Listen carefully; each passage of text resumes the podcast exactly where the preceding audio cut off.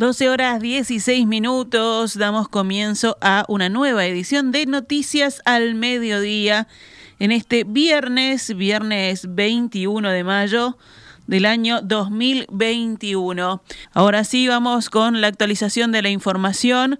El Poder Ejecutivo habilitó las prácticas deportivas en gimnasios cerrados a partir del próximo lunes 24 de mayo, con aforo máximo del 30% y sin el uso de vestuarios. Según un comunicado de la Secretaría Nacional del Deporte, los entrenamientos y prácticas deportivas al aire libre no estarán sujetas a restricciones, pero se mantiene la prohibición del uso de vestuarios. Esta medida no comprende a competencias oficiales que seguirán inhabilitadas a menos que haya expresa excepción de parte de esta Secretaría y en el caso de las actividades deportivas en espacios cerrados se habilitarán en tanto cumplan con cuatro condiciones. Esto es el aforo máximo de 30% de la capacidad del recinto, una hora máxima de permanencia por persona en el gimnasio, vestuarios inhabilitados, que los propietarios administradores del gimnasio hayan proporcionado datos identificatorios y, bueno, las piscinas tampoco estarán eh, totalmente habilitadas, solo podrán ser utilizadas para rehabilitación o con fines terapéuticos y cumpliendo también las respectivas medidas.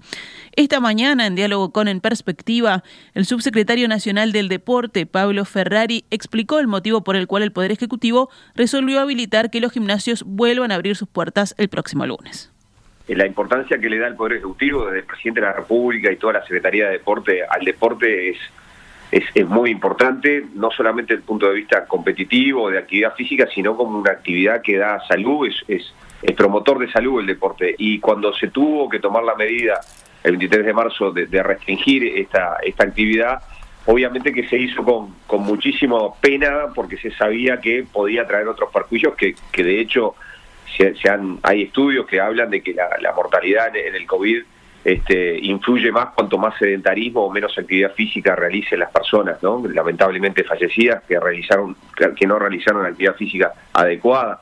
Eh, y la verdad se quería esperar eh, que hubiera una mayor cantidad de vacunados, que, subiera la alta el, porcentaje de, vacunados, cosa que en este en este mes ocurrió y eso nos da la pauta de poder volver a una actividad en la cual está eh, bastante protocolizada en el sentido de que hay un control. Además, Ferrari dijo que cuando se tomó la decisión de cerrar los gimnasios en marzo fue en parte por aquellas instituciones que no estaban cumpliendo los protocolos sanitarios. Por esta razón, el gobierno decidió implementar este registro obligatorio para aquellos gimnasios que quieran volver a la actividad.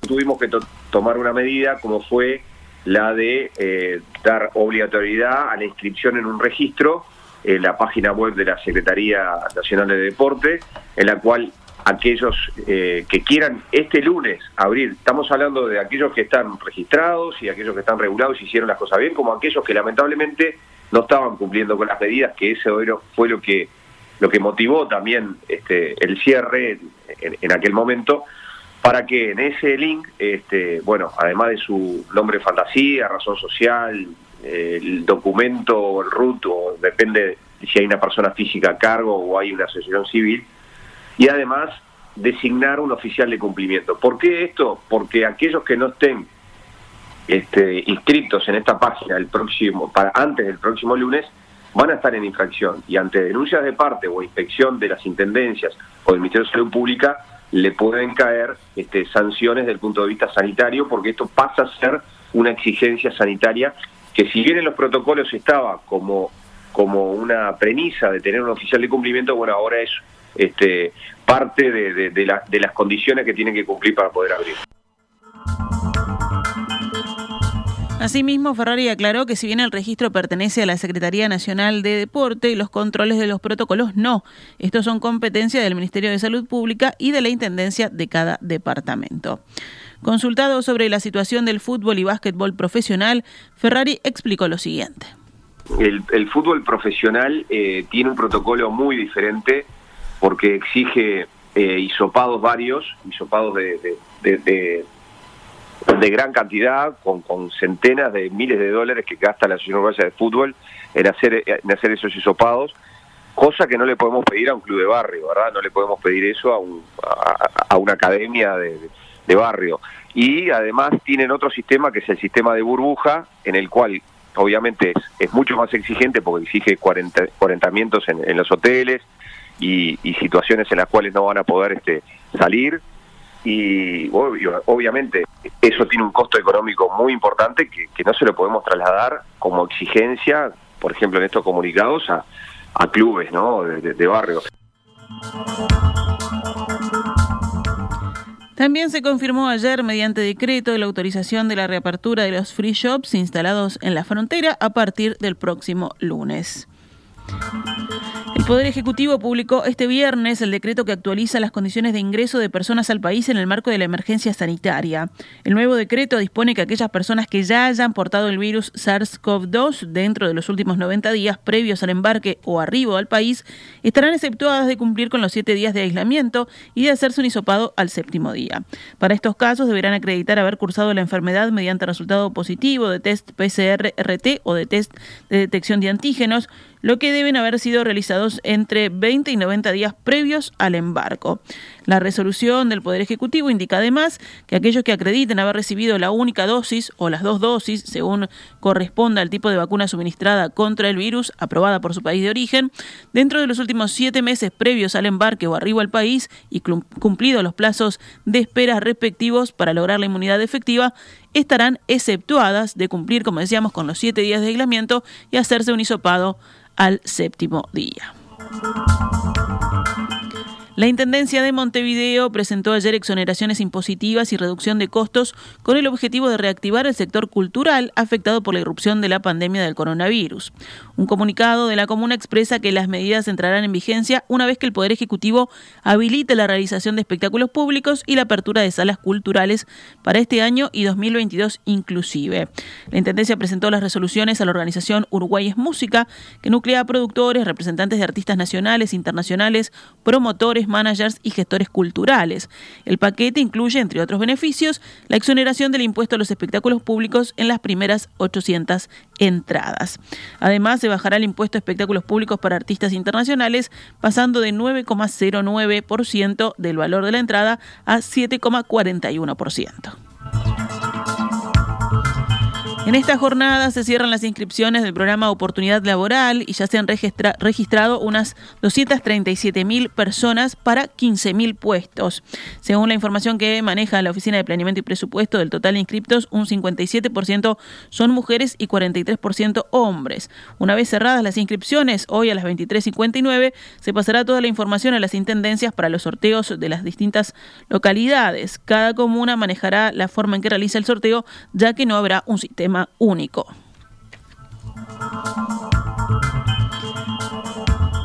Y si nos vamos a las cifras, a los datos, el informe oficial del Ministerio de Salud Pública confirmó anoche la muerte de 53 personas con coronavirus, igual que en el promedio de los últimos siete días. El fallecimiento más joven fue el de una mujer de 26 años en Montevideo. Desde que empezó la pandemia en Uruguay ha habido 3.691 defunciones con diagnóstico de COVID-19. Ayer fue el día con más contagios en una misma jornada desde el pasado 14 de abril, aunque con una cifra excepcionalmente alta de análisis, fueron 4.581 nuevos casos en 21.201 tests. La tasa de positividad fue del 21,61%, similar a la de días anteriores. Fuentes del Ministerio de Salud Pública, citadas por el observador, dijeron que este aumento de casos es un efecto de las reuniones realizadas el Día de la Madre, que se celebró el pasado 9 de mayo. Por segundo día consecutivo aumentó de manera importante el total de casos activos. Ahora hay 30.973 personas cursando la enfermedad, el número más alto desde el 10 de abril cuando hubo 35.532. Los pacientes en CTI son ahora 493, o sea, uno más que en el reporte de la jornada previa. El índice de Harvard aumentó 3 puntos y ahora es de casi 90 contagios diarios cada 100.000 habitantes en los últimos 7 días. 12 horas 26 minutos, vamos con otras noticias del panorama nacional. Madres y familiares de uruguayos detenidos desaparecidos se expresó anoche con un mensaje en audio y video en las redes sociales en lugar de la tradicional marcha del silencio de cada 20 de mayo que por segundo año consecutivo no se realizó de manera presencial para evitar contagios de coronavirus. Alba González, en nombre de la asociación, leyó una locución a través de Facebook Live, TV Ciudad, radios y canales de televisión, en la que agradeció que a pesar de la pandemia y las circunstancias, llenas de dolor e incertidumbre, mayo ha vuelto a ser el mes de la memoria. A continuación agradeció todas las iniciativas, los mensajes que llegaron a familiares en esta fecha y los más de 37.000 audios enviados a la asociación con el grito de presente. Antes era caminando que veíamos que éramos tantos, pero ahora les puedo asegurar que esto ha ido cada vez creciendo más. Esto es una gran bola, hasta encontrarlos, hasta saber todo lo que pasó con cada uno de ellos, hasta conocer toda la verdad de esos oscuros años. Alba González, de 87 años, Ramona Valdés, María Belizzi y Milka González son las cuatro madres de detenidos desaparecidos que quedan vivas, según consigna hoy la diaria. Después del mensaje dio paso a la lectura pausada de los nombres de los 197 detenidos desaparecidos durante la dictadura, luego de cada uno de los cuales se escuchaba la palabra presente, dicha por una especie de coro integrado por las voces de miles de personas que habían enviado sus audios en los días previos. Mientras tanto, la emisión en video mostraba la Plaza Cagancha, semi vacía, donde en una pantalla gigante iban proyectándose las fotos de las víctimas. Al final se irradió el himno nacional. Pese a que la organización no convocó una marcha presencial, le solicitó permiso a la Intendencia de Montevideo y así se hizo para dejar libre la circulación, el trayecto con el fin de que ese espacio permaneciera en silencio con las imágenes de los desaparecidos como forma de homenaje. Horas antes de la marcha virtual, el pit convocó una conferencia de prensa donde recordó que hay más de 300 causas penales relacionadas con los crímenes cometidos en la dictadura, de las cuales están activas 140, aunque solo en 14 ha habido condenas. De acuerdo a esos datos, 84% de las causas están sin juicio, en proceso de indagatoria o presumario. La Central de Trabajadores reiteró su exigencia de memoria, verdad y justicia. Fernanda Aguirre, secretaria de Derechos Humanos y Políticas Sociales del PITCNT, dijo que el Estado uruguayo sigue accediendo a las dilatorias, a las chicanas de los defensores de los represores y los juicios siguen sin concluir. Los jueces deben contestar a los más de 50 pedidos de procesamiento que llevan más de dos y tres años algunos de ellos, que está toda la prueba de que hay criminales que cometieron estos aberrantes crímenes de asesinato, violación, tortura y desaparición y no hay respuesta.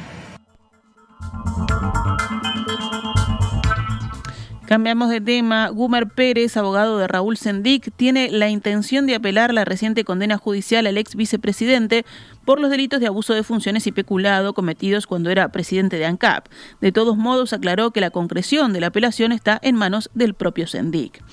El abogado del ex vicepresidente señaló a la diaria que la sentencia de condena tiene fisuras e inconsistencias desde el punto de vista fáctico debido a que hay afirmaciones de hechos que no surgen del expediente. Según Pérez, la sentencia afirma que Sendica autorizó verbalmente la participación de la financiera Exor cuando en realidad fue la empresa acreedora, o sea, la petrolera venezolana PDVSA, la que pidió la intervención de esa firma como mediadora financiera. La defensa de Sendic considera que existe una interpretación errónea de la prueba y recordó que la actual ministra de Economía, Azucena Arbeleche, reconoció el ahorro que significó para el país ese acuerdo de cancelación de deuda evaluado en unos 300 millones de dólares. En cuanto al uso de las tarjetas corporativas, el doctor Pérez negó que existan gastos que no estén relacionados con la función del cargo de Sendic y recordó que el Tribunal de Cuentas no observó sus gastos cuando sí lo hizo con otros directores del ente. Música Cerramos el panorama nacional con otras noticias. 75 jueces de todo el país firmaron un recurso de inconstitucionalidad solicitando a la Suprema Corte de Justicia ser eximidos del impuesto a los sueldos para el Fondo Coronavirus, que fue aprobado en abril y grabará las remuneraciones de mayo y junio. Magistrados consultados señalaron, según el país, que en muchos casos el descuento de ese impuesto a sus sueldos representa alrededor del 30% del total de sus ingresos. Entienden que eso los afecta, ya que perderán salario, pero deberán mantener la misma carga laboral. Actualizamos a cuánto cotiza el dólar a esta hora en la pizarra del Banco República. 43 pesos para la compra y 45,20 para la venta.